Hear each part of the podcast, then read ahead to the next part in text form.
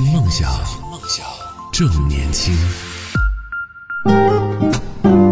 Hello，Hello，Hello，这里是冬天二十四小时的听梦想 FM，我是叶子。今天要和大家聊到的话题是你有什么特殊的恐惧症呢？这个话题听起来就让人有点。浮想联翩啊！我觉得可能生活中的大部分小伙伴们，他们都有一些自己的所谓的恐惧症吧。比如啊，最简单的有什么社交恐惧症啊，这种可能有一部分小伙伴会有。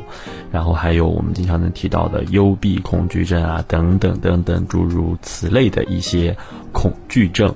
那么你？又有没有这些恐惧症，或者说你对于这些恐惧症又有什么自己的看法，或者说自己的经历呢？可以跟我们一起来聊一聊，可以在节目下方的评论区留言，参与到我们的节目互动当中。嗯，其实可能生活中的大部分小伙伴都有，有的是恐高吧。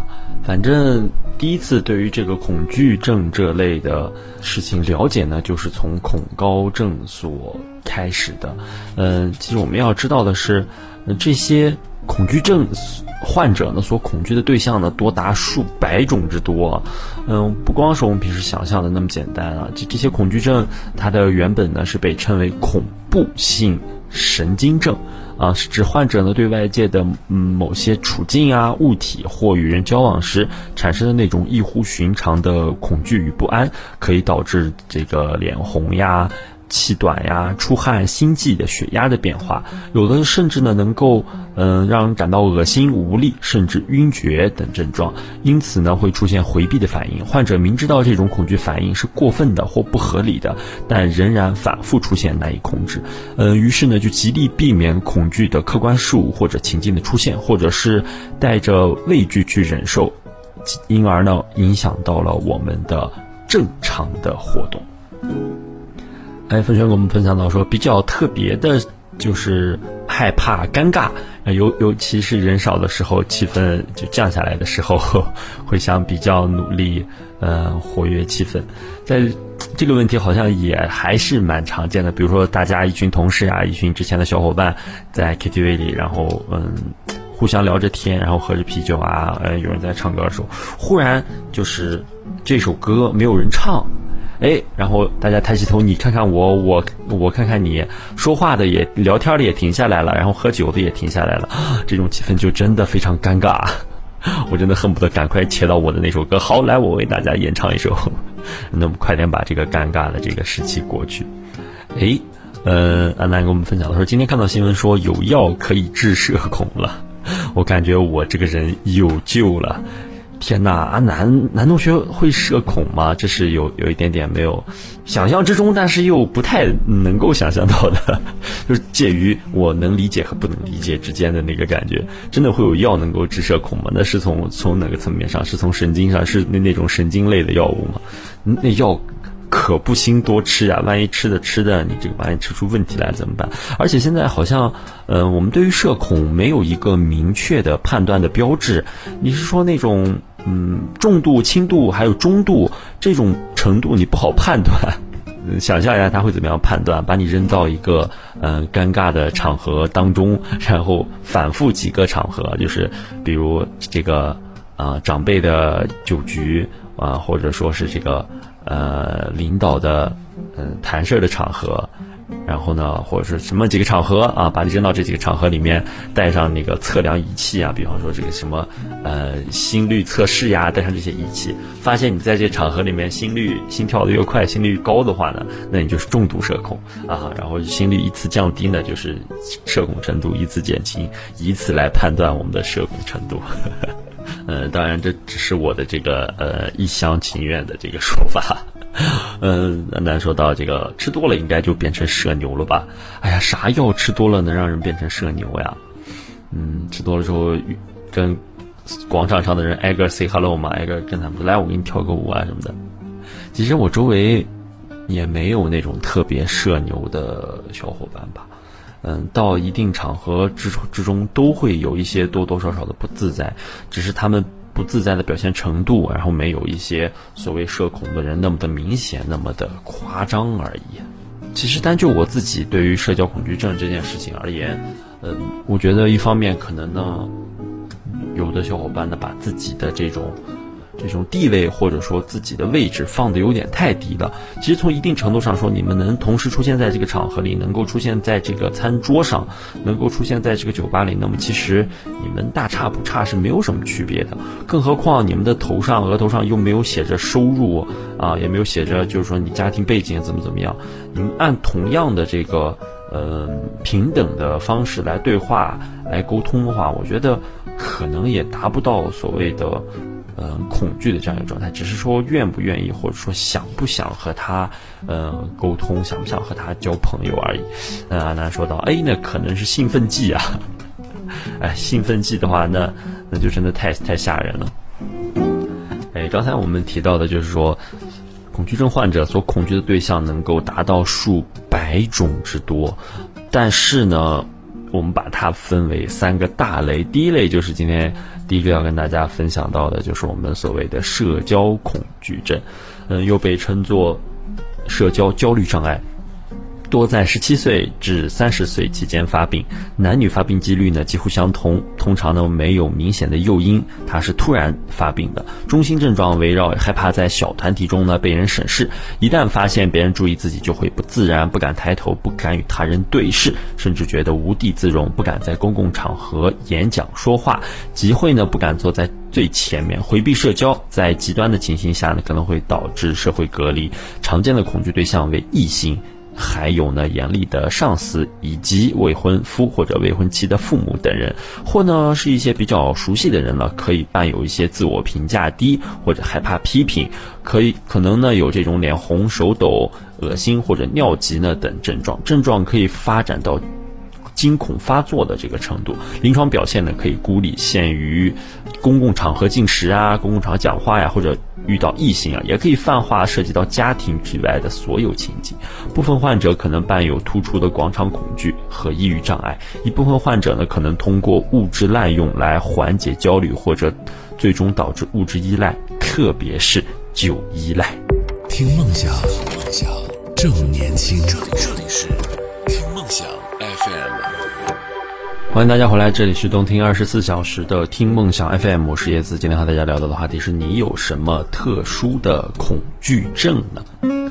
哎，我们在刚才这一段的分享中，大家也能够听到，就是可能他害怕在这个小团体当中被人审视，然后呢，呃，看可能伴有这个自我评价比较低，还有害怕批评的、害怕被批评的这样一个状态吧。可能有一部分的小伙伴呢，社交恐惧症的就是我们刚才提到的自我评价比较低啊，然后，呃，又是害怕被批评的那种。嗯，说的再多道理，就是你告诉他说：“哎呀，我们嗯生来这么大，不是呃任何人啊，什么事儿都会做的，都要有一个学习的过程的。被批评呢是很正常的，但是就有一些人呢，他是。”呃，自命不凡的，就是不喜欢或者说不习惯被人批评的。那么这样的小伙伴呢，你在呃社交啊工作的过程当中，当你被人批评了之后呢，你就会感觉到脸上热的发烫啊，那个脸色轰的一下就变成了这个呃粉红色。但是呢，还是要在那儿被批评，想找个地缝钻进去啊，都觉得比较困难。这种可能就是，嗯，害怕。被批评的这种社交恐惧症，但是大部分人呢也都是，嗯，属于在小团体中被人审视啊，一旦发现就会不自然、不敢抬头、不敢与人对视的这样一种情况。其实，嗯，这里也跟大家分享一个社交恐惧症的这样一个例子，也是从我身边发生的。呃，以前认识的一个呃小伙伴，他是一个男孩子，然后呢，小的时候学习不错。但是呢，表达上面的能力呢比较差，然后也不愿意跟除了我们这些比较熟悉的人以外的人去沟通、去做朋友，所以他一直从小到大呢，也都只有我们这几个小伙伴。但是呢，在这个嗯近期呢，我们在一次聚会当中发现他变得。呃，侃侃而谈，然后风度翩翩。不管他说的话呢是有吹牛的这个成分，还是说有这个呃呃分享的这个过程，但是我们都发现了他和以前呢变得有一点点不一样了。嗯，可能也是他受到的教育的这个问题，然后呢变化相对而言比较大。我们也都在问他说：“哎，你以前怎么怎么样？然后现在怎么怎么样？”其实他自己也说不清楚为什么会，呃，有这样的变化。但是我们都把这种变化呢当做一种，呃，正向的发展。只要能够把这点恐惧啊，这点心理的这点害怕，或者说不让你的脸皮厚一点就厚一点。嗯，他给我们分享的就是：哎，脸皮厚了，怎么着都行了。啊，别人骂你，你又你又不掉块肉，然后别人说你呢，呃，你也。不会，呃，少发一块钱呀什么的，反正就这样把一些脸皮上的事儿置之于度外之后，你就会发现，哎，说两句就说两句吧，大胆的把你的想法、把你的故事说出来，会有很多的人愿意去听的。哎，安娜跟我们分享的说，我恐惧的是没话说，什么话题都不想聊。我的疑问其实就就是，其实对直播你多少会有一点恐惧的，就是，呃，你做不好怎么办？是吗？我我对直播其实也是有一些自己的恐惧的。你做不好怎么办？然后特别是在这个呃录播平台剪不出来内容的时候怎么办？就很难啊。呃，思考的比较多。我觉得比较难的可能就是你要把这个呃一个点的话题，把它变成一段线，然后再把它变成一个面，能够呢填充到将近一百二十分钟的这个节目当中去。刚才跟大家说到的，就是我们特殊的恐惧症当中的，呃，之一就是社交恐惧症。